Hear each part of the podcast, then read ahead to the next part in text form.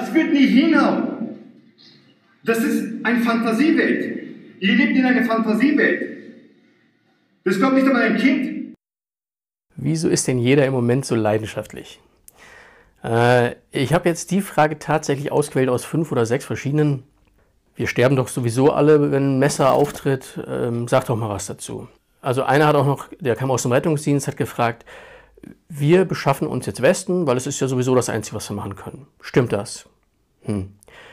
Diese Frage, die fragt ja zumindest schon mal nach Chancen. Also ist beinahe ein proaktiver Gedanke. Spannenderweise allerdings fragt sie auch direkt nach einem Messer. Und es ist jetzt eine Binsenweisheit, aber ihr habt selbstverständlich keine Angst vor einem Messer. Das habe ich schon an anderer Stelle gesagt. Darum geht es eigentlich nicht, weil ihr habt selbstverständlich keine Konfrontation mit einem Messer, ihr habt keinen Streit mit einem Messer, ein Messer will euch nicht ausrauben und ihr könnt auch gegen ein Messer nicht gewinnen. Entsprechend müsst ihr das mal ein bisschen anders verorten in eurem Kopf. Ich habe tatsächlich einen Kumpel, der dient als gutes Beispiel dafür, wie es nicht funktionieren soll. Der ist ein absoluter Kali-Gott. Also der macht wirklich Messer, Shit ohne Ende, ist richtig gut da drin. Aber seine Freundin sagt, mit ihm auf den Rummel zu gehen, wenn Leute in die Tasche greifen, um Geld rauszuholen und so. Da hat man mit ihm keinen Spaß, weil er sieht natürlich überall Messer. Ne? Der ist paranoid, der kann sein Leben da nicht genießen oder na, zumindest seine Freundin kann es nicht genießen. Also entwickelt euch vielleicht in eine andere Richtung. Das eine ist, bitte betrachtet solche Arbeitsfelder und alle, die mit Menschen eigentlich zu tun haben, immer differenziert.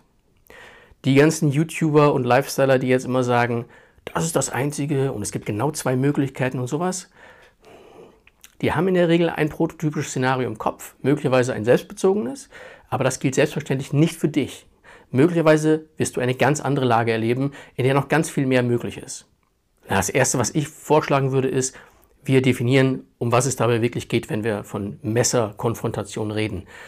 Ich habe da zwei Bereiche, die ich unterscheide. Auf der einen Seite ein Messer, das eingesetzt wird als Werkzeug der Kommunikation.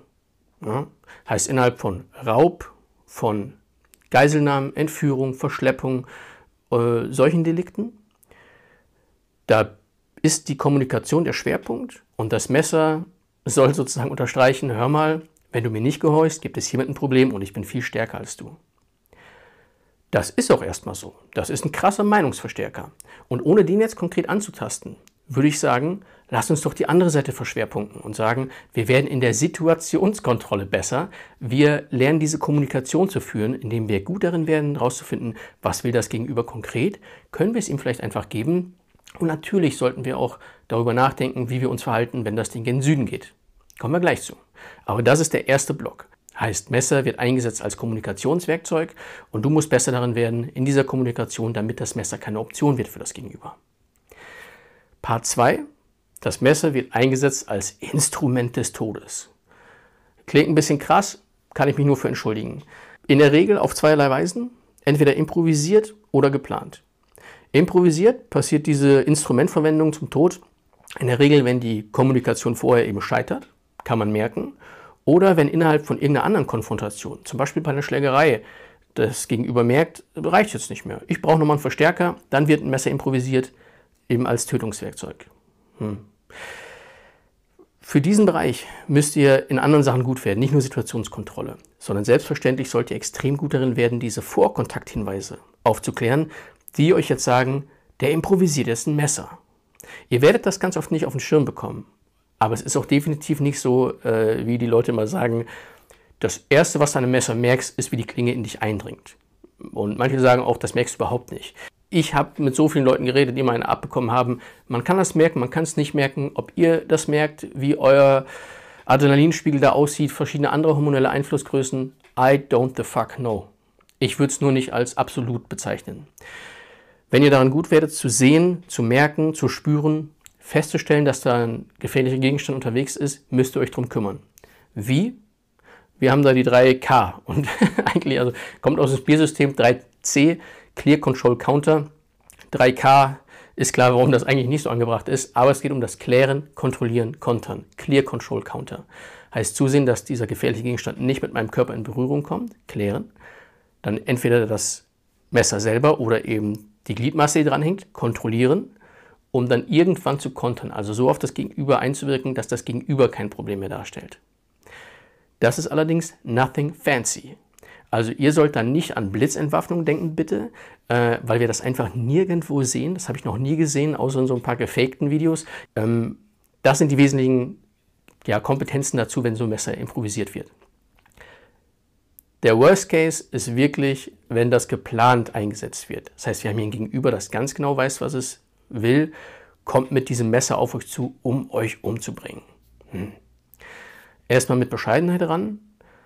Manchmal seid ihr der Käfer, manchmal seid ihr die Windschutzscheibe.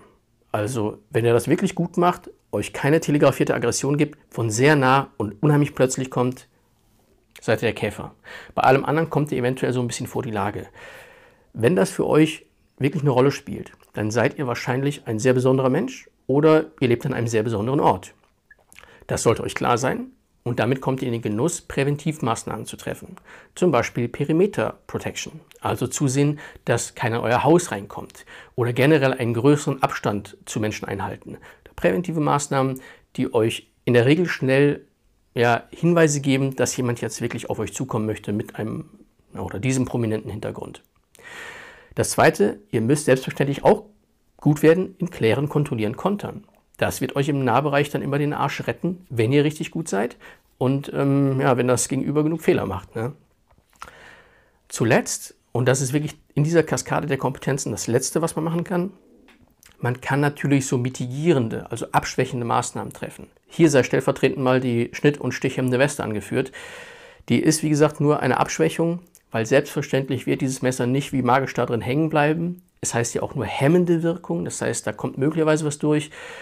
Und ähm, ja, nicht zuletzt, euer arterielles System, was bestenfalls nicht geöffnet wird durch ein Messer, hat ja, viele Funktionen. Eine davon ist eben Blut schnell und mit Druck in die Extremitäten zu bringen. Das heißt, per Definition verlässt es den Körperstamm auch mal.